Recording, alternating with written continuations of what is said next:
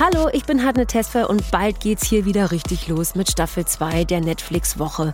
Aber es soll ja auch über die Sommerferien nicht still bleiben hier im Netflix-Woche-Feed.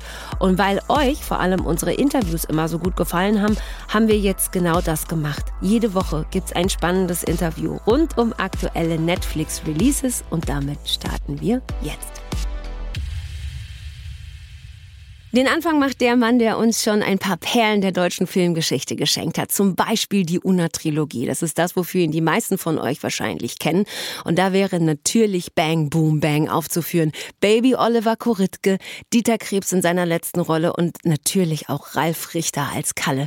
Ach, man liebt sie einfach sehr. Aber er hat zum Beispiel auch das Drehbuch für Die Welle geschrieben und ist jetzt mit einem Film am Start, der so ganz anders ist als alles das, was er bisher gemacht hat.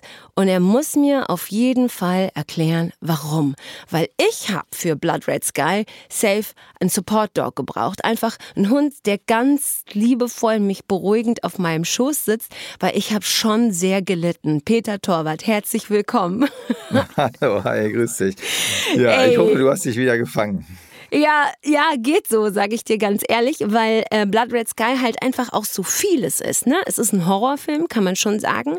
Es ist gleichzeitig ein Geiseldrama. Ähm, es ist ein Vampirfilm und es ist aber am Ende des Tages halt auch eine Mutter-Sohn-Geschichte. So und äh, ich selber als Mutter habe da schon so ein bisschen oh, einfach gelitten. Anders kann ich es nicht sagen. Also Peter, warum so gleich mit so mit, mit aus allen Rohren geschossen quasi? Also du, äh, für mich ist es ja ehrlich gesagt gar kein typischer Horrorfilm. Der kommt mhm. zwar augenscheinlich rüber wie ein Horrorfilm, aber ähm, es ist ja so, dass wir die Geschichte durch sie erleben und äh, sie ist, und so viel kann ich schon mal spoilern, in dem Fall, das wird man auch wissen, dann äh, der Vampir. Das heißt, ähm, der Ansatz ist ja ein ganz anderer. Im typischen Horrorfilm ist es ja so, dass die Menschen von außen bedroht werden und hier, was du schon gesagt hast, leidet man mit ihr mit. Also ich finde tatsächlich, dass das Drama, was äh, sich über den ganzen Film spannt, äh, für mich mit das Wichtigste war. Das war nicht immer so. Also ich weiß noch, als wir das erste Buch geschrieben haben, das ist jetzt 16 Jahre her, da war ich wahnsinnig fasziniert damals vom, äh, von From Dusk Till Dawn und äh, fand das super cool und das war auch damals so total mein Lebens Lebensgefühl. Aber äh, dann relativ bald, gleich so ein, zwei Jahre später, nachdem wir das Buch, die erste Fassung geschrieben hatten, der Stefan Holz, mein Co-Autor, mit dem ich auch schon Bang Boom Bang geschrieben hatte, und ich, äh, ist uns irgendwie klar gewesen, da steckt noch viel mehr in der Geschichte. Und dann kamen wir auf die Idee, dass sie nicht alleine fliegt, sondern mit ihrem kleinen Sohn der eben kein Vampir ist. Und äh, das, äh, finde ich, hieft die ganze Geschichte nochmal auf eine komplett andere Ebene. Aber dieses Fable für Horror habe ich schon ganz früh gehabt. Also es gibt tatsächlich eine Tonbandaufnahme, da muss ich ungefähr sechs Jahre alt sein. Da hat mein Vater mit mir aufgenommen. Da spreche ich damals so eine Europa-Langspielplatte nach. Und zwar Bram Stokers Dracula. Und ich kann das fast komplett auswendig. Also ich muss die äh, extrem häufig gehört haben. Und dann, als ich dann irgendwie zwölf war, habe ich mal den, den, den Keller meiner Eltern komplett zur Geisterbahn umgebaut. Und äh, da wurden alle Bekannten durchgeschleust und jeder musste 50 Pfennig Eintritt zahlen. Und davon habe ich mir irgendwann eine Super 8 Kamera gekauft und habe dann mit 13 dann äh, mit zwei Kumpels aus meiner Heimatstadt äh, angefangen, dann äh, Filme zu drehen. Und das sollten teilweise Horrorfilme werden und die sind eher unfreiwillig dann hinterher ins Komödien-Genre gerutscht. und äh, dann äh, bin ich erstmal eine Zeit lang so geblieben. Aber diese Faszination dafür, das hatte ich immer schon. Ja, aber erklär mir mal, woher die herkommt, weil, weil ähm, so dieses, dieses Ding, dass man sich so als kleines Kind schon so gerne gegruselt hat und auch andere Menschen zum Gruseln sozusagen gebracht hat, das ist doch, also ich als 13-Jährige war auf jeden Fall anders unterwegs. So, woher kommt es bei dir? Also ich, ich glaube so, dass das so dann vielleicht eine Form ist von Dingen, die einem Angst machen, dann äh, zu verarbeiten. Ich glaube, das ist sowieso der Ursprung von so Horrorgeschichten, dass man sich auch gerne gruselt und dass man, das dann ist ja letztendlich dann auch Entertainment. Und ich habe tatsächlich auch immer Spaß daran gehabt, das habe ich aber auch in meinen Komödien, auch immer so ein bisschen zu provozieren. Also äh, ich habe ein super Verhältnis zu meinen Eltern, aber ich äh, kann mich da total drüber kaputt lachen, wenn die was von mir sehen und damit überhaupt nicht klarkommen so und sich winden und äh, jetzt auch mit Blood Red Sky. Das braucht natürlich erstmal immer so, aber das ist auch immer bei mir der Gradmesser. Ich merke halt, wenn die erstmal anfangs äh, so, oder auch damals an der Filmhochschule hatte ich das, äh, ich, ich mochte das immer dann auch zu irritieren mit dem, was ich mache und nicht äh, zwangsläufig immer gefallen zu müssen. Es war so geil, weil bevor wir diesen, äh, diesen Podcast aufgezeichnet haben, hat deine Mutter dich ja auch noch angerufen. Ne? Und du warst gerade noch so am Telefon mit der und so. Was sagt die denn zu Blood Red Sky? Gerade weil die Hauptfigur ähm, ein, ein Vampir, eine Vampirin ist ähm, und, und es ja wirklich, wie du schon gesagt hast, auch wirklich so um diese, um diese elterliche Liebe ja auch trotzdem geht. Äh, völlig unabhängig davon, ob Peri dann ähm, eine, oder Nadia, muss man ja viel mehr sagen, eine Vampirin ist oder nicht. Was hat die zu dem Film gesagt, deine Mom? Also, also ganz lustig. Ich habe also vorab den Film tatsächlich dann mit meiner Frau und meinen Eltern geguckt. Und ähm, mhm. ähm, also mein Vater ist erstmal, glaube ich, in Minute zwei eingepennt, hat dann immer wieder so leicht mal so ein Auge geöffnet und ist dann wieder kopfschüttelnd eingeschlafen. Und äh, meine Mutter hat allerdings durchgehalten. Also die war äh, immer wieder dann äh, schockiert, was sie gesehen hatte, aber trotzdem war auffallend, dass sie dran bleibt. Dass sie also bis hinten den Film guckt und auch so vorausschauend denkt. Also ähm, das äh, ist für mich eigentlich ganz gut, so als Gradmesser zu merken, dass die Geschichte dann funktioniert. Dass sie also schon an der Hauptfigur dran ist und immer sagt, oh Herr, oh Herr, jetzt passiert doch gleich das und dann passiert das. Es kam dann nicht so ganz so voraussehend, wie sie das so, so gesehen hatte, aber sie hat das antizipiert antizipiert die Geschichte. Das heißt, sie ist wirklich dran geblieben und hat die Geschichte mit, äh, mitverfolgt und das, äh, das war schon gut. Und äh, dann nach zwei Stunden ist mein Vater aufgewacht und äh, äh sein Urteil, aber damit komme ich auch klar, war komplett vernichtend. Also ich meine, er hatte, glaube ich, eh nur 10% davon gesehen, aber meint, so ein Scheiß braucht die Weltgeschichte auf keinen Fall. Und er hofft, dass mir das nicht im Nachhinein schadet, aber das ist von meinen Eltern auch überhaupt nicht böse gemeint. Sie sind halt, wie sie sind und immer offen und ehrlich mit ihrem Urteil. Äh, müssen das aber auch, äh, ich weiß noch, dass die Reaktion von meinem Vater auf Bang Boom Bang damals ähnlich waren und jetzt nach 20 Jahren äh, findet er den super und äh, er hat auch realisiert, wie der so im Umfeld ankommt und so. Das ist, äh, ich hätte Aha. mich gewundert, wenn es anders gewesen wäre. Ja, geil. Dann lass uns doch aber mal über, über diese Figur Nadja sprechen. Ähm, und zwar möchte ich erstmal darüber sprechen, wie sie aussieht, ja. Ähm, weil, ich meine, Peri ist eine wunderschöne Frau aber man sieht sie so und denkt sich schon von Beginn an, was stimmt denn mit der nicht? Irgendwas stimmt doch mit der nicht. Und dann denkt man natürlich, okay, liegt halt daran, dass sie krank ist und so, bis dann eben so ihr Geheimnis irgendwann gelüftet wird und sie wirklich eine ganz schön gruselige Vampirin ist. Also sie sieht schon echt fies aus.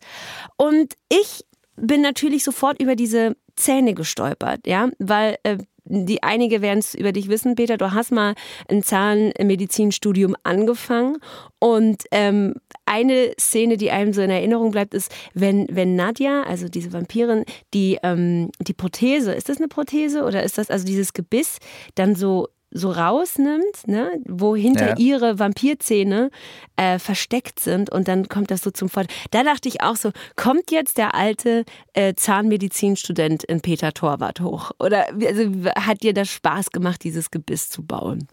Also das Gebiss habe ich ja nicht selber gebaut, aber tatsächlich ist, als ich, ich habe tatsächlich mal angefangen, das war so mein Vehikel, nach München zu kommen. Ich habe dann direkt einen Sturmplatz damals gekriegt an der LMU für Zahnmedizin und äh, mein Vater, der hatte auch mal Zahnmedizin studiert, ist allerdings dann hinterher Polizist geworden.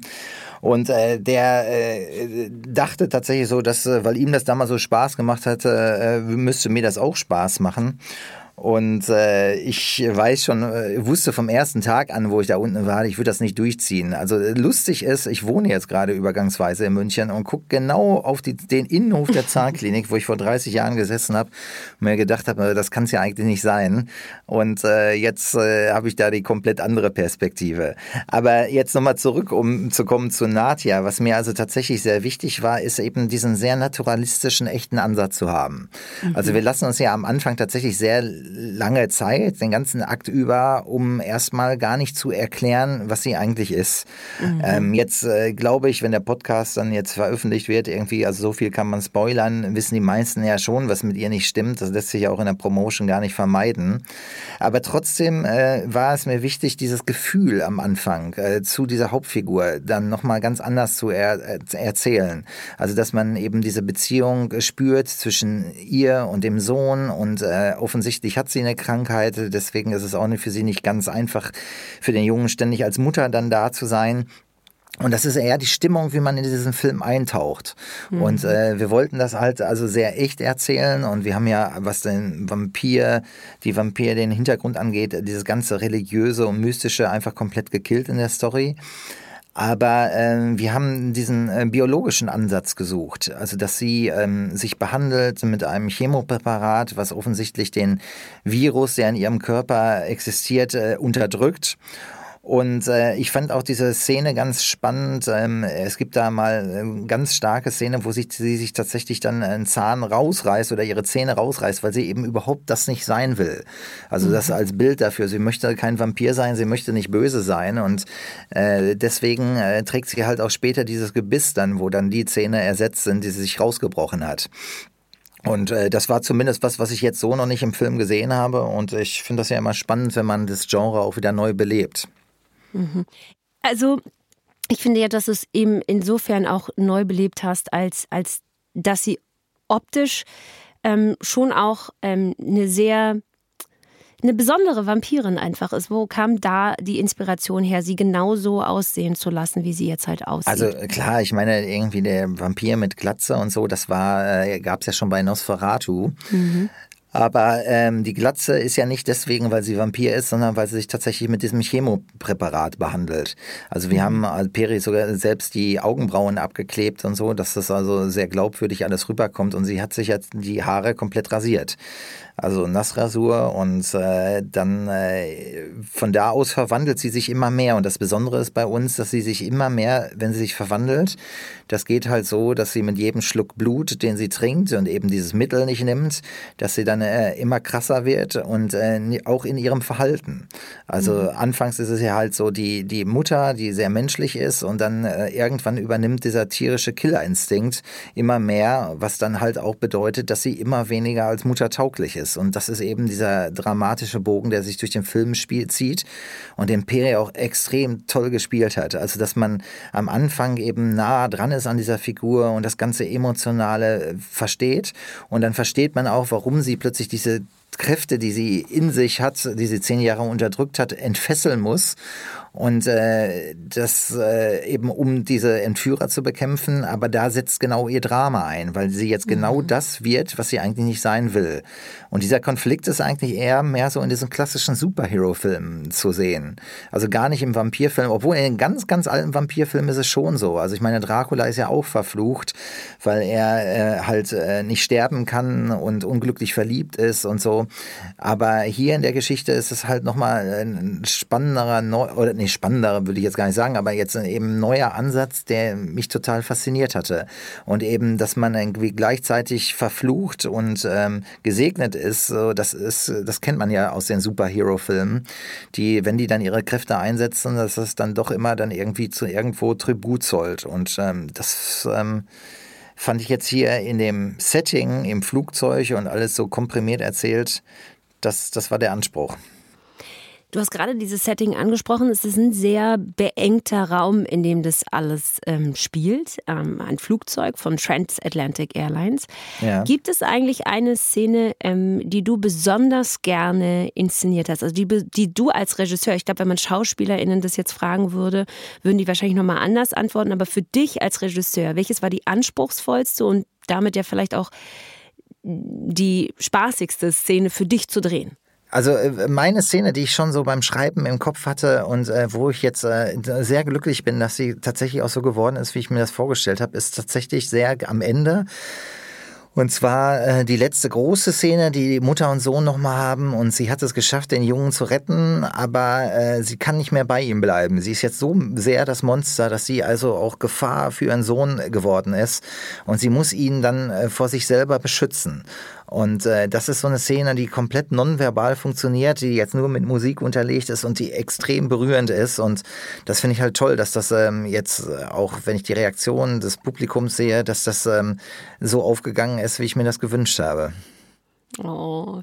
Ähm, Lass uns, weil wir jetzt gerade über dich als Regisseur gesprochen haben und dann aber nochmal über, über deinen Cast sprechen, der ja auch mega beeindruckend ist. Wir haben jetzt schon ein bisschen was über Peri Baumeister gesagt, die sozusagen die Vampirmutter ist. Ähm, Alexander Scher als absoluter Psychoterrorist, äh, Eight Ball. Ähm, wir haben Dominic Purcell, den man ja vielleicht auch aus äh, Prison Break noch kennt, als einen der Hijacker, als einen der Geiselnehmer. Ähm, wie hast du diesen Cast zusammengestellt? Was war dir da besonders wichtig? Worauf hast du da geachtet? Also, was ich total spannend fand, erstmal, dass man so einen internationalen Cast hat und dass das jetzt nicht, ähm, äh, nicht so mit der Brechstange, sondern dass es total homogen funktioniert in der Geschichte. Also die Geschichte spielt ja zu 90 Prozent auf so einem Transatlantikflug und natürlich sind da verschiedene Nationalitäten vertreten und äh, natürlich wird da auch viel Englisch gesprochen. Aber wir haben die Leute gecastet, wie sie in der Geschichte halt auch äh, vorkommen. Also wir haben äh, sie ist eine Deutsche und reist mit dem Jungen, was es natürlich für mich auch jetzt einfach gemacht hat, das zu inszenieren, gerade mit dem Jungen zu arbeiten und so. Der Karl, der hier aus der Nähe von Köln, wo wir gerade den Podcast aufnehmen, kommt, der es auch super gemacht hat. Also, dass da auch diese Connection von vornherein da war zwischen Karl und Peri, das ist ganz, ganz wesentlich für den Film, dass das aufgeht. Und äh, dann gibt's diese Truppe von Entführern und das fand ich immer spannend, dass das so eine international zusammengewürfelte Söldnertruppe ist. Also ähm, angeführt von Dominic Purcell, der ja eigentlich Australier ist, aber ähm, hier so ein Ami-Slang drauf hat man muss den Film unbedingt im Original gucken, weil die Stimme von Dominic Purcell, die ist so irre abgefahren. Mhm. Und äh, die Truppe, die der um sich versammelt hatte, sind halt, die kommen halt von überall her. Ich habe halt zwischendurch, gibt es mal so einen ganz kurzen Hinweis darauf, dass sie gemeinsam in Mali gekämpft haben, wo auch die Fremdenlegion unterwegs ist. Und deswegen äh, ist das auch, passt das halt auch, dass der äh, Alexander Scher dabei ist als Deutscher. Und dann haben wir noch äh, Roland Möller dabei, der eigentlich Däne ist, der auch nochmal so eine bestimmte Färbung mit reinbringt, den Chidi Ayufo, der äh, Brite ist und äh, eben diese Zusammenstellung. Einer zum Beispiel dabei ist tatsächlich Tscheche, der ist aber auch gar kein Schauspieler, sondern einer unserer Stunt-Jungs gewesen, den wir dann einfach besetzt haben. Aber diese Mischung macht's aus. Und ich finde, das ist äh, so eine moderne Form des Filmemachens. Also durch Netflix ist es ja jetzt möglich, dass so Filme global überall auf der Welt laufen. Und ich finde das dann auch total spannend, dass man dann versucht, halt das auch dann echt zu besetzen.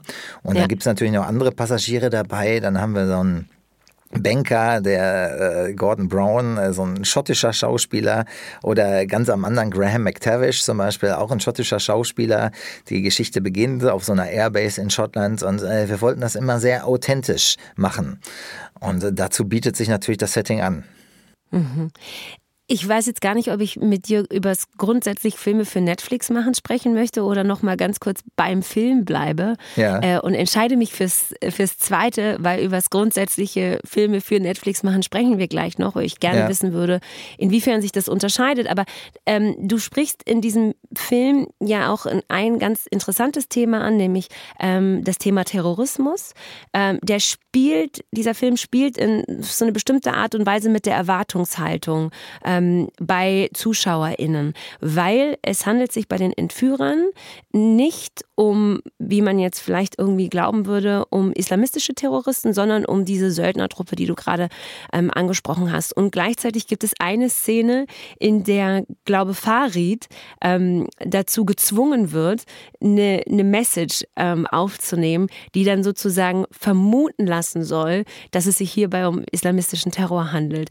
Ähm, war das auch so eine Art Kritik von dir ähm, an, an was auch immer? Oder war es einfach nur wirklich so ein, so ein filmisches Mittel, um hier noch eine Finte und da noch eine Finte auszulegen? Naja, also jetzt habe ich eine, einen, muss ich unbedingt noch erwähnen, das ist ein Kai Setti, ein guter Freund mhm. von mir aus Köln. Äh, wir haben uns kennengelernt vor, das ist jetzt sieben Jahre her, da, da haben wir so eine Bahnkampagne gedreht und äh, dann hatten wir uns angefreundet und äh, das kann ich dann später dann auch nochmal erzählen. Bei der Besetzung hatte ich tatsächlich irgendwann mal ganz kurz das Gefühl, oh, mache ich das jetzt, äh, bin ich da beeinflusst, weil ich mit ihm befreundet bin, aber ich bin total glücklich, dass er das gespielt hat, weil die Frische, die er damit reinbringt, das ist so, ähm, gerade im, äh, weil es ja auch diesen sehr dramaturgischen Bogen hat und so, aber dass da nochmal so ein Schuss Leichtigkeit reinkommt, das ist äh, genial, mhm. dass das so aufgeht. Und äh, genau, das hatte ich ja vergessen. Also es gibt dann halt auch noch äh, zwei arabische Passagiere, die dann äh, gezwungen werden, dann so ein Bekennerschreiben zu verlegen gelesen äh, zu, diesem, zu dieser äh, äh, Flugzeugentführung, was sie offensichtlich nicht waren. Und ich hatte ja diese Geschichte schon vor, angefangen vor zwölf Jahren zu schreiben, eigentlich vor 16 Jahren, so die ersten Ansätze. Und das war eine ganz frühe Idee. Das, ich meine, damals war natürlich irgendwie äh, 9-11 noch noch äh, stärker im Bewusstsein, als das heute ist. Aber ich fand äh, damals schon jetzt sehr plump zu sagen, das sind jetzt arabische Entführer und nochmal so einen Twist reinzubringen. Und ich meine, wir leben ja leider jetzt auch in einer Welt, wo keiner mehr weiß, was richtig oder falsch ist und ständig sich alles wieder dreht und so. Und äh, ich fand das einfach sehr aktuell und ähm, es gibt äh, noch einen äh, Kniff. Ähm, man erfährt zum Beispiel nie, warum die Entführer eigentlich die Maschine entführen, was die wirklichen Hintergründe sind. Ja, also das hat mich in den Wahnsinn getrieben, weißt du das, Peter? Sorry, dass ich dich da unterbrechen muss, aber ja. ich war so, ja, aber was wollen die denn jetzt? Warum machen die das denn jetzt? So, weißt du, so wirklich so, wo ich ja sagte, sagt er mir das jetzt noch oder sag, und du sagst es nicht? Ja, du, ich finde, darum geht's halt gar nicht so, weißt du? Es, es geht halt um, um ihre Geschichte. Und ich fand das total witzig und das ist vielleicht auch dann wieder so ein bisschen so mein Humor, dann den Leuten das vorzuenthalten, weil eben der Anführer der Erste ist, der ausgeschaltet wird von ihr. So. Und äh, dann mhm. ab da ist es eine kopflose Truppe. Da geht's denen jetzt noch darum, sie müssen irgendwo absprengen und auf jeden Fall die Maschine entführen. Das heißt, ich finde halt auch sowas zu erklären, jetzt eben in so einer Art von Film halt auch relativ albern, weil sich eben bei uns ja sowieso alles alles immer wendet. Also wenn man jetzt heutzutage dann irgendwie eine, eine, Erklärung hätte, dann kann die morgen wieder nicht mehr aktuell sein. Und ich fand das viel spannender, genauso das Publikum auf dem Wissensstand der Passagiere zu, zu halten, die dann auch hinterher rätseln, warum äh, ist denn das Ganze jetzt überhaupt, warum passiert das Ganze? Und es gibt da verschiedene Ansätze. Und äh, ich weiß noch nicht mal, ob es eine der beiden ist. Tatsache ist, die Entführer sind echte Arschlöcher, die diese Entführung, die äh, das Leben da von äh, 250 Passagieren da in, in Kauf nehmen und äh, das dann noch anderen Leuten in die Schuhe schieben wollen. Und äh, deswegen fand ich dann eigentlich die, also finde ich diese Szene, wenn äh, der Farid jetzt dieses Pamphlet verlesen soll, dann mhm. äh, noch umso perfider. Mhm, mh, mh. Jetzt hast du es vorhin schon angesprochen, dass so ein Film für Netflix zu machen natürlich irgendwie noch mal was anderes ist, weil du plötzlich ähm, einen Film machst, der gar nicht so sehr, und das kannten wir halt bisher von dir sehr, diesen, ich möchte jetzt nicht sagen Lokalkolorit hat, aber es hat einen sehr lokalen Bezug gehabt. Ne? Also es war ja. stark verwurzelt ähm, in einem bestimmten Milieu, in einem bestimmten Ort und so. Ähm, was war das für dich für einen Switch zu sagen, ich mache jetzt einen Film für, also ganz bewussten Film für ein internationales Publikum, der im besten Fall auf der ganzen Welt funktioniert, was ja bei Blood Red Sky der Fall ist? Ja. ja, ich bin da gar nicht so sehr anders dran gegangen. Ich mache Filme immer so aus der absoluten Überzeugung heraus, wenn ich da irgendwo Spaß habe. Also es ist jetzt nicht so, dass ich, klar, ich hatte von vornherein die Idee im Flugzeug und dieses Internationale, aber es war jetzt nicht so berechnend, dass ich jetzt gesagt habe, so dass... Ähm, das wird jetzt ein internationalen Hit werden, sondern es mhm. fühlte sich einfach richtig an. Es war natürlich schon eben der, der Plan, dann eben das von vornherein mehrsprachig zu machen.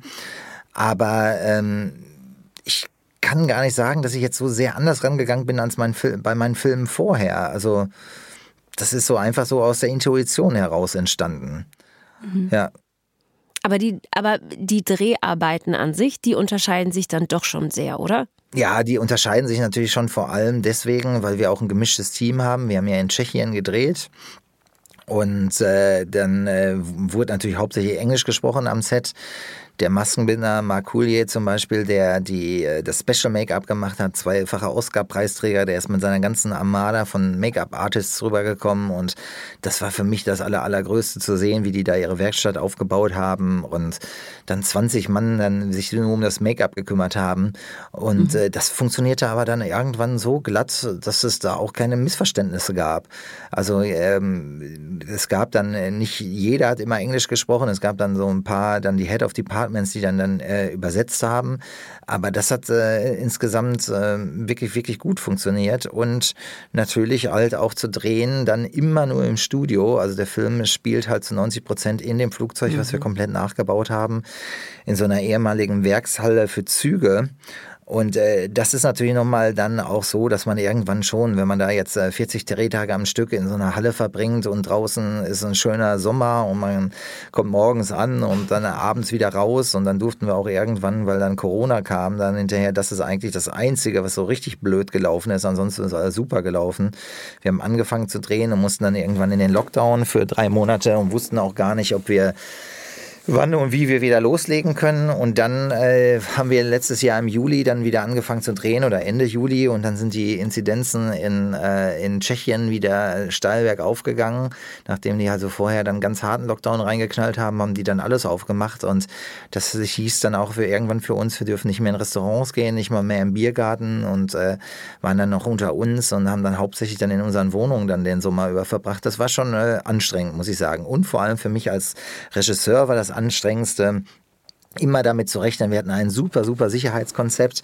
Also wir wurden ständig getestet und in verschiedene Gruppen unterteilt, aber uns war auch klar, dass es irgendwo dann mal einer von den Komparsen, die auch getestet wurden, aber es lässt sich gar nicht vermeiden, dass man dann irgendwann dann einen positiven Fall hat und der dann, äh, das dann äh, bedeutet, dass dann Teile des Teams dann wieder in Quarantäne müssen und der Film wieder für fünf Tage mindestens gestoppt ist. Und das ist uns zweimal passiert und nochmal äh, wäre das dann schwer möglich gewesen, weil auf der anderen Seite das deutsche Jugendamt uns damit äh, uns irgendwann gesagt hat, sie können das nicht mehr verantworten, dass der Junge so lange dann da bleibt. Der hatte eine super Zeit, also das kann ich garantieren, aber die haben gesagt, also sie haben das jetzt schon zweimal verlängern müssen und nochmal müssen uns den Jungen abziehen. Und zum Ach, Glück ist das nicht passiert, weil ich weiß gar nicht, wie wir den Film dann hätten zu Ende drehen sollen. Mhm. Aber eben die Stimmung am Set so war genial. Also es hat äh, riesig Spaß gemacht und auch da kann ich jetzt gar nicht sagen, dass wir da so anders drauf waren als bei meinen anderen Filmen. Also sicherlich klar, aber ich bin da gar nicht bewusst anders rangegangen, sondern da habe ich mir habe ich mir sehr wenig Gedanken drüber gemacht. Das ist ja immer lustig, wie wie äh, naiv will ich jetzt nicht sagen, aber wie gedankenlos man einfach so dann rein. Also wenn man sich vorher die ganzen Gedanken macht, dann glaube ich, könnte man das auch gar nicht machen, so einen Film.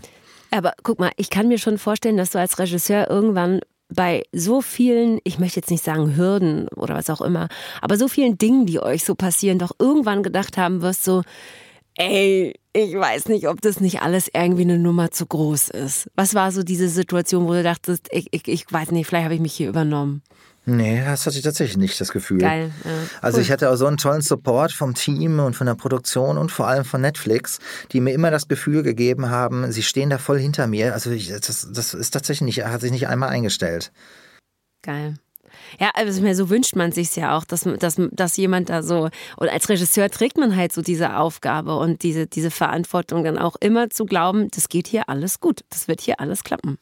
Ja, also ich, ich glaube, anders geht es halt nicht. Also man muss das auch, glaube ich, ausschalten. So im Nachhinein, dann ist das einem, aber das geht mir oft so, auch wenn ich, als ich damals Bang Bang Bang gemacht habe, mit welcher äh, Selbstsicherheit ich da damals rangegangen bin, das finde ich heutzutage schon äh, bewundernswert, weil so rückwirkend habe ich mir gesagt, boah, krass, äh, so, so war ich damals noch ja, tatsächlich sehr jung und kam gerade von der Filmhochschule und dann äh, mit so vielen gestandenen Schauspielern. Aber während ich das gemacht habe und so, habe ich mir die Frage tatsächlich nicht gestellt. Vor allen Dingen hast du ja bei Bang Boom Bang ja tatsächlich auch ganz schön viel Chutzpah bewiesen, weil du im Grunde genommen einen Film verkauft hast, zu dem es überhaupt gar kein Drehbuch gab, zu dem Zeitpunkt, ja, als das, du das an den Mann gebracht hast. Ja, das war auch so ein Bluff, so. aber das ist so aus der Situation herausgestanden. Auch das haben wir uns nicht überlegt. Also bei Bang Boom Bang, die, die lustige Hintergrundgeschichte ist, ich hatte vorher mit dem Christian Becker an der Filmhochschule, der mein Produzent ist und wir auch seitdem alle unsere Filme gemeinsam gemacht haben. Wir sind im gleichen Jahrgang der Filmhochschule gewesen und wir hatten schon zwei Kurzfilme gemacht. Und zwar äh, Was nicht passt, wird passend gemacht als Kurzfilm und äh, Mafia Pizza Razzia. Und äh, das waren, damals gab es noch so das Besondere, dass Kurzfilme dann, äh, die ein Prädikat hatten, dann vor Filme, die kein Prädikat hatten, gekoppelt wurden im Kino noch da, so als Vorfilm. Dadurch hatte dann der Verleih dann bestimmte Möglichkeiten, dann Steuern zu sparen. Und äh, so kam man dann äh, im Kino noch in, im Genuss eben zu so Kurzfilmen und die liefen dann auch ganz erfolgreich. Und äh, dann äh, hatte irgendwann Till Schweiger meine Telefonnummer rausgefunden. Ganz lustig und rief mich aus Amerika an und dann haben wir zwei Stunden lang telefoniert. Der hatte meine Kurzfilme in die Hände gekriegt und wollte einfach wissen, wer die gemacht hat, weil die ihm beide gefielen. Und dann hat er mich und Christian Becker eingeladen nach Berlin. Und Christian ist ein Fuchs, hat gesagt, wenn wir schon in Berlin sind, dann laufen wir auch mal bei Senatorfilmen auf. Und äh, da saßen wir damals mit den Chefs von Senatorfilmen, dem Hanno Huth und Alfred Holighaus, äh, in einem Restaurant am Kudamm. Da gab es Schnitzel. Und während wir das gegessen hatten, äh, fragten die mal so nach, so ja, sie wüssten ja, so, also sie wären Fan meiner Kurzfilme und ähm, äh, sie wüssten, dass also auch die anderen Verleiher so interessiert wären, jetzt mit mir was Langes zu machen, ob ich denn schon was so in so eine, so eine Idee hätte. Und das war so ein Bluff. Ich, ich habe dann gesagt, ja, ich, ich habe schon ein fertiges Drehbuch in der Schublade und das Einzige, was ich wusste, das ist, dass jemand seinen Daumen im Tresor verliert. Bei so einem Diebstahl. Und die Szene habe ich gepitcht und äh, dann waren die Feuer und Flamme und die ganze, der ganze ernste Lage ist mir erst bewusst geworden, nachdem die gefragt haben, wann können wir das Buch lesen und Christian für mich geantwortet hat, in einem Monat. Und äh, dann äh, war ich natürlich ziemlich am Schwitzen. Ich bin da raus und habe gesagt, du Idiot, Alter, wie soll das funktionieren? Er so, das ist unsere Chance, wir müssen das hinkriegen. Und dann bin ich damals äh, nach, zu meiner damaligen Freundin nach Kopenhagen geflogen und hatte da ein ganzes Papier voller wirrer Ideen, die alle irgendwie durchgedreht waren, aber ich kriegte die nicht miteinander verknüpft. Und dann habe ich den Stefan Holz angerufen, meinen Co-Autor, und habe gesagt, Stefan, setz den Flieger, du musst hier hochkommen, ich kriege das alleine nicht hin. Und dann sind wir eine Woche lang nur durch Kopenhagen gerannt, bis wir die Geschichte so für uns hintereinander hatten. Und er hat die in Stichpunkten aufgeschrieben. Ich habe das dann ausformuliert. Das ist noch einmal gegengelesen worden. Und das ging dann an den Verleih und an die Filmförderung. Und vielleicht ist das halt auch das Geheimnis gewesen, dass dieser Film so voller Energie ist. Er ist äh, sicherlich nicht perfekt. Und wir haben auch hinterher so ein paar Nachdrehs gemacht, alles so Hochschulstyle, um das dann hier und da noch so ein bisschen gerade zu biegen. Äh, wir hatten dann auch während der Drehphase, ursprünglich sollte damals Bang Boom Bang im Hauptbahnhof in Dortmund enden, aber da hat uns dann die Deutsche Bahn dann einen Strich durch die Rechnung gemacht, nachdem die das Drehbuch gelesen haben, haben die uns gesagt, also wenn die sich am Ende alle versöhnen würden und in den Armen und sich gegenseitig entschuldigen würden, dann würden sie uns das erlauben, aber dass es eine Schießerei gibt, das wär, war für die undenkbar. Und so haben wir das dann, dann hinterher dann in den Flughafen verlagert, was so dann in der Geschichte uns dann sogar noch äh, rückwirkend noch andere Möglichkeiten eröffnet hat. Und das mussten wir dann in Nachdrehs dann nochmal anpassen. Aber das Geheimnis, glaube ich, bei Bang Boom Bang war, dass äh, eben dieses Buch auch nicht äh, so komplett durchdesignt wurde. Es gab da nicht tausend Gespräche und immer wieder und kann man dies machen und das machen, sondern mhm. äh, dass man diese Energie, die wir da reingebracht haben, dass wir das irgendwo erhalten konnten und dass das nicht glatt gelutscht wurde. Und ja, das äh, war schon auf jeden Fall eine spannende Phase. Wenn wir jetzt so in der Bewertung deines Schaffens sind, was ist dein persönlicher, absoluter Lieblingsfilm von dir? Ach, ich, ich mag die eigentlich alle, also sicherlich wahrscheinlich schon Bang Boom Bang, weil ich den einfach auch mit dieser tollen Zeit verbinde, dass wir damals so alles möglich war und wir noch so jung waren und das war so verrückt und alle, die den Film gemacht haben, haben fast zum ersten Mal im Film, äh, beim langen Film mitgearbeitet. Das war schon das Ganze drumherum, diesen Film zu machen, das war total irre.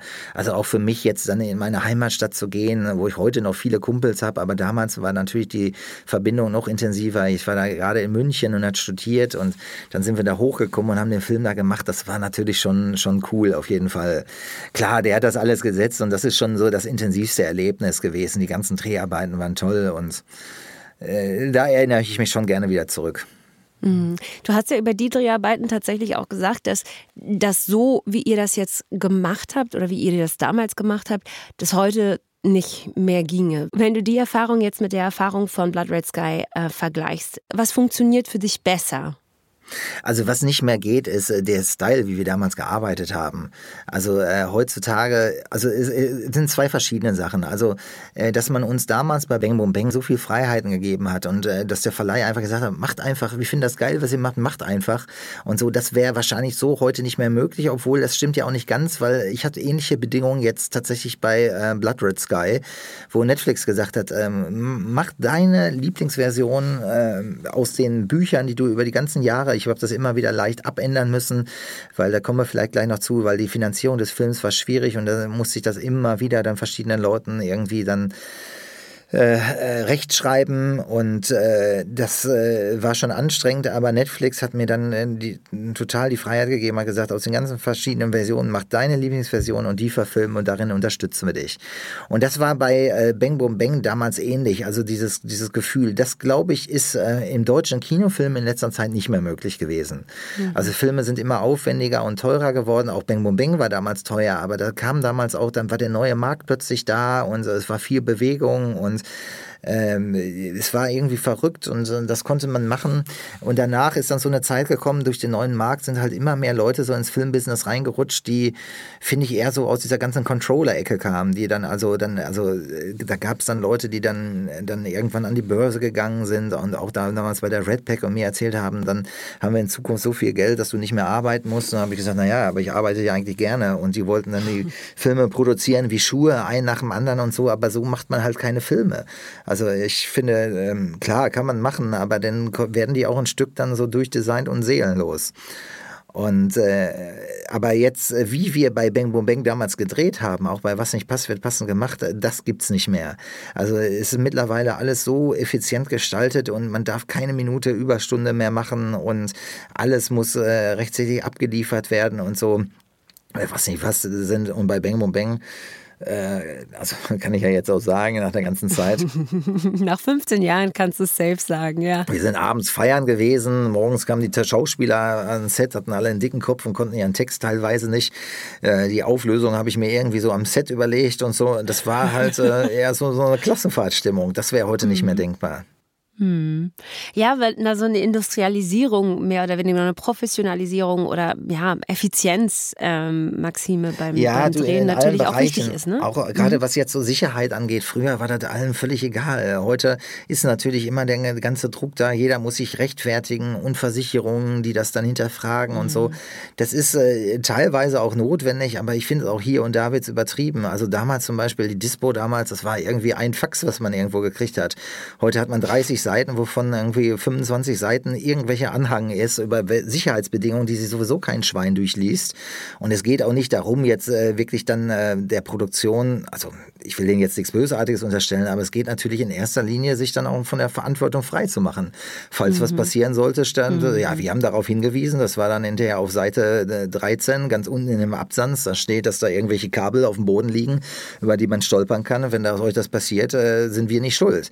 Das äh, mhm. war früher überhaupt nicht denkbar, sowas. Also das ist halt auch alles ein bisschen verrückt geworden. Mhm, mhm.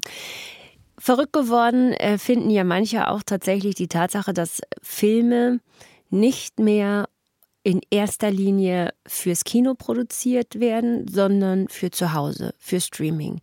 Und während natürlich, wenn jemand irgendwie ins Kino geht und sich vielleicht Popcorn und vielleicht noch irgendwie was zu trinken geholt hat und so, ist die Wahrscheinlichkeit, dass die Person aufsteht und geht, ähm, natürlich relativ gering. Beim Streaming ist es ja aber tatsächlich was anderes. Weißt du, wenn man so auf der Couch sitzt und sich denkt, oh nee, passt mir nicht, mache ich aus, gucke ich was anderes. Was ist es sowas, was du im äh, bei der Arbeit irgendwie präsent hast, dass du denkst, ich muss diesen Spannungsbogen auch so halten, dass die Leute auf jeden Fall dranbleiben? Oder was ist für dich so die größte Herausforderung ähm, beim Drehen eines Films, der in erster Linie für Streaming gemacht ist? Ja, also äh, da, äh, was Netflix sehr wichtig war, aber das war mir auch wichtig, ist halt, dass der Anfang oberfett ist.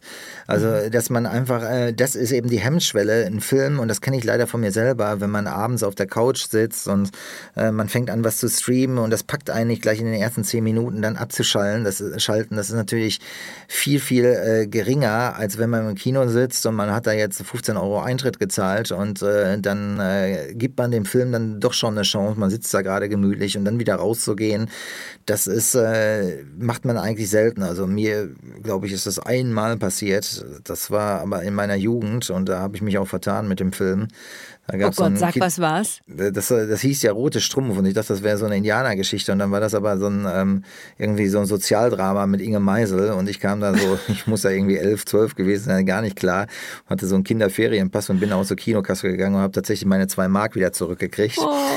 Aber, äh, aber sonst, äh, glaube ich, ist Inge Meisel, äh, rest in peace, ey. Ach so. Jetzt habe ich übrigens, ja, ja, also das ist, äh, das äh, kann ich, das, das, das war eine, eine, eine, andere Kiste so damals so. Aber ja, ja. Ähm, klar, also im Kino heutzutage, also im Streaming ist es natürlich ähm, auf der einen Seite toll, auf der anderen Seite, ich meine, wir haben den Film jetzt gerade im Münchner Filmfest nochmal auf einer großen Leinwand gesehen und da funktioniert der auch top. Mhm. Das ist natürlich mhm. schon geil, den dann im Kino zu sehen. Aber momentan ist es ja auch gar nicht so einfach jetzt mit Kino. Jetzt gerade geht es ja wieder. Ich hoffe, das bleibt jetzt auch mal so bestehen. Ich finde nicht, dass sich irgendwie Streaming und Kino komplett widersprechen muss. Ich verstehe auch äh, natürlich die Sorge von den Kino Kinobesitzern, aber ich glaube, dass die nicht ganz berechtigt, berechtigt ist. Aber äh, ich sag mal so, in der Finanzierung ist es halt so, ähm, das ist schon äh, logisch, dass Blood Red Sky dann ähm, jetzt nach 16 Jahren dann plötzlich für gemacht wurde für fürs Kino, äh, fürs äh, mhm. Quatsch, Entschuldigung, für, für Netflix, für, für einen ja. Streamer, weil die Herangehensweise eine andere ist. Also im Kino äh, ist es halt so wahnsinnig schwer, ähm, äh, also alles ist abhängig vom eigentlich vom ersten Startwochenende. Mhm. Und wenn das eben sonnig ist und die Leute eher in den Park sind und nicht ins Kino gehen, dann kann das den besten Film komplett killen. Dann verlieren die Kinobesitzer das Vertrauen und dann äh, ist der Film halt äh, schneller wieder raus, und, äh, als er überhaupt gesehen wurde und er kann sich gar nicht entwickeln. Und das ist natürlich bei Netflix ganz anders. Da ist es nicht davon abhängig, dass der Film gleich äh, dem ersten Startwochenende so richtig einschlägt, sondern der liegt für immer und ewig dann in der Datenbank und darüber macht er natürlich dann auch sein äh, Publikum. Plus, dass der Film dann auch noch in sämtlichen 180 Ländern der Welt oder 190, glaube ich, sind es mittlerweile bei Netflix läuft. Und äh, den Film, der vielleicht jetzt in Deutschland gar nicht so gut ankommt, läuft dann in Südamerika super. Oder in, mhm. äh, bei uns ist gerade Sommer und da ist Winter. Und das ist natürlich ein ganz, ganz anderer Einsatz. Und deswegen ist Netflix auch entspannter. Die haben natürlich Interesse, dass ihre Filme gesehen werden. So ist es nicht. Aber sagen halt auch, wir müssen jetzt nicht den ganz großen Mainstream abschöpfen, wie das leider jetzt im Kino in letzter Zeit war. Und das war auch kreativ eine, eine Sackgasse, finde ich. Also in Deutschland nur noch die Mainstream-Komödien zu machen mit allen fetten Schauspielern, die dann dabei sind und so. Und äh, das, äh, ähm, das finde ich jetzt kreativ nicht unbedingt die spannendste Entwicklung. Dann sind dann ja hinterher sogar noch Filme gemacht worden, die dann irgendwie erfolgreich waren in Italien und dann nochmal geremaked dann in, in Frankreich mhm, und direkt mhm. nochmal. Also das finde ich, äh, das ist halt einfach jetzt nicht mein Ansatz. Klar, das kommen sicherlich dann erfolgreiche Kampagnen bei rum. Aber kreativ finde ich das jetzt nicht so spannend und ähm, bei Netflix ist ja eben der Ansatz zu sagen, wir wollen eben mit unserem ganzen Portfolio, weil alles, was wir bieten, wollen wir jeden bedienen, so nach, nach, nach deren Gusto. Also jeder, der, der, der bestimmte, wenn jemand auf Horrorfilme steht oder auf Komödien und so, und da findet man bei Netflix alles und das äh, macht die Filme wieder ein bisschen spitzer und nicht so breit mhm. und äh, ich finde auch spannender. Zwei Gedanken dazu. Erstens, dass die ähm, Tatsache, wenn so ein Film auch einfach länger liegen kann, für dich ganz gut funktioniert. Das haben wir ja schon eigentlich bei Bang Boom Bam gesehen. Ähm, andersrum, bei Bang Boom Bang, so rum. Ähm, äh, weil, genau. Ja, also manchmal, ne, wenn man das so schnell sagt. Weil der Film hat zwar auch ganz ordentlich so im Kino ähm, abgeschnitten, da waren irgendwie, glaube ich, fast eine halbe Million Zuschauer tatsächlich auch drin, aber der eigentliche Erfolg kam dann irgendwann später weil der Film so auf DVD weitergereicht wurde und so weiter und so fort. Und da dann eigentlich so dieses wirklich krasse Kult-Following erst aufgebaut hat. Also es ist ganz gut für dich, wenn ein Film auch mal mehr Zeit hat, Nummer eins.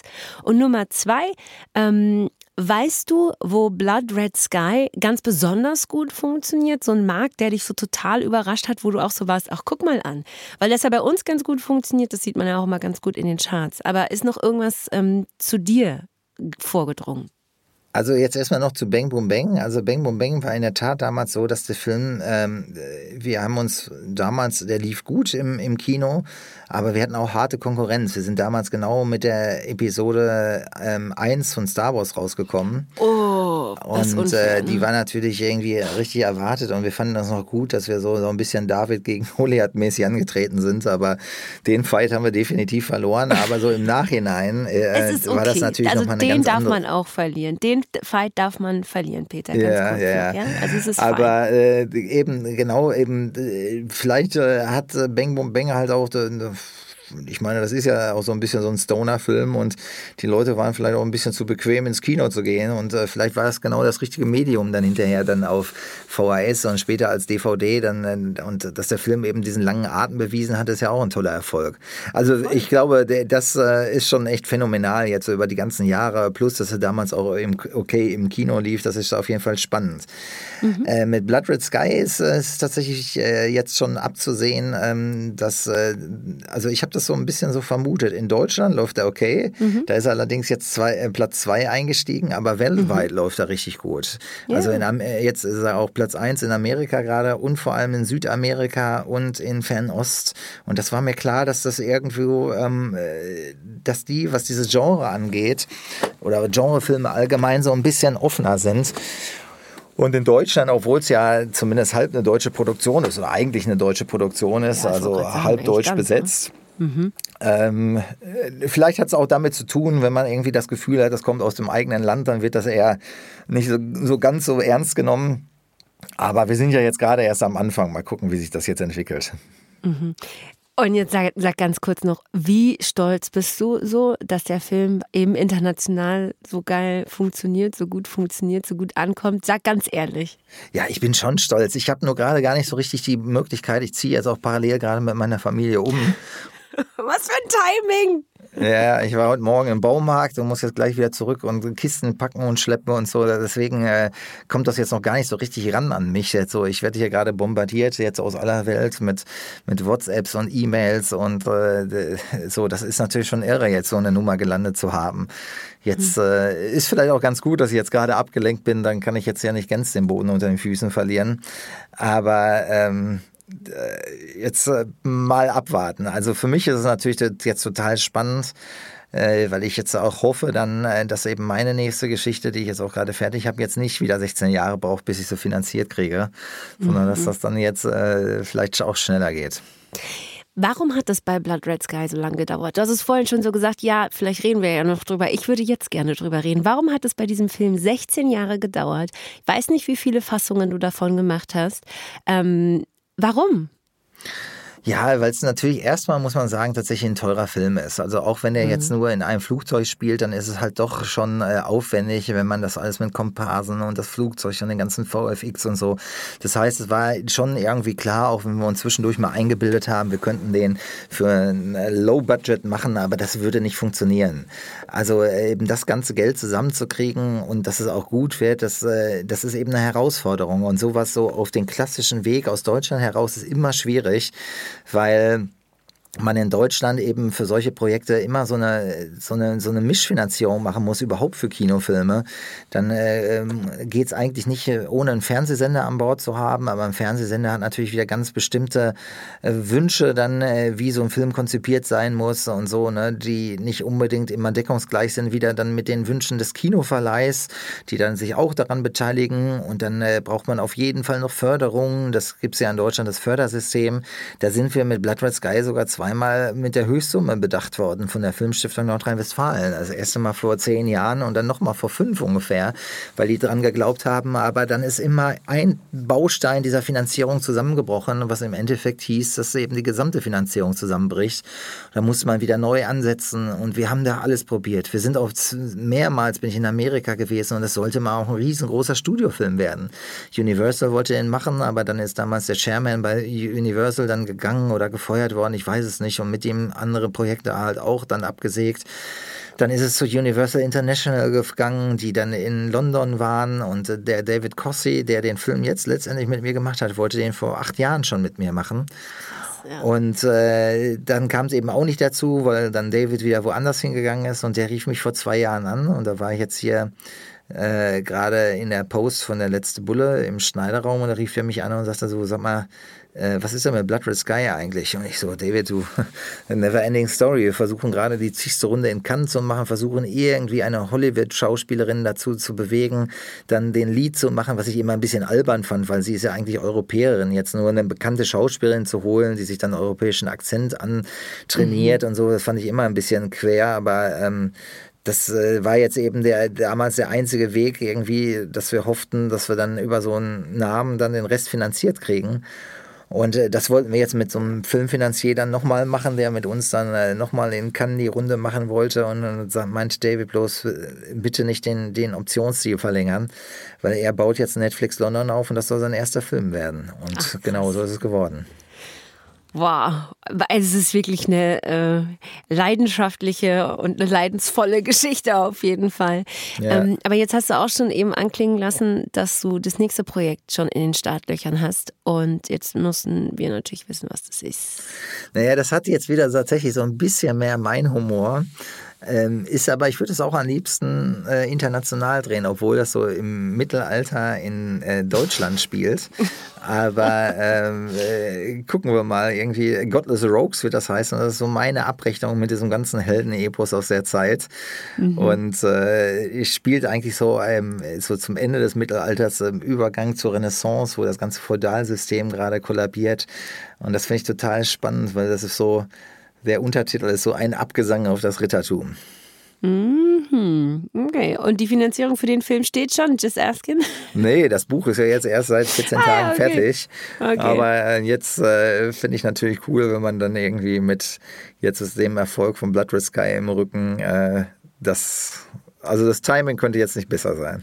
Geil, tauchst du auf jeden Fall mit einer anderen Gravitas auf. Ich drücke dir auf jeden Fall safe die Daumen dafür, Peter. Vielen Dank für deine Zeit und ähm, ich bin gespannt. Und viel Erfolg jetzt noch beim Umzug. Ja, super, vielen Dank. Zurück zum Kistenpacken und in den Baumarkt und schöne Grüße an deine Mutter, die du jetzt zurückrufen kannst, ja? Mache ich, alles klar. Ja, okay, danke Peter. für eure Zeit und äh, euch alles Gute nach Berlin. Danke, liebe Grüße nach Köln. Bis dann. Super, ciao. danke, ciao. Peter Torwart, der Regisseur von Blood Red Sky, könnt ihr euch jetzt aktuell auf Netflix anschauen. Wir hören uns nächste Woche wieder mit einem neuen Sommerinterview. Ich werde auf jeden Fall am Start sein, ihr hoffentlich auch. Bis dann. Tschüss.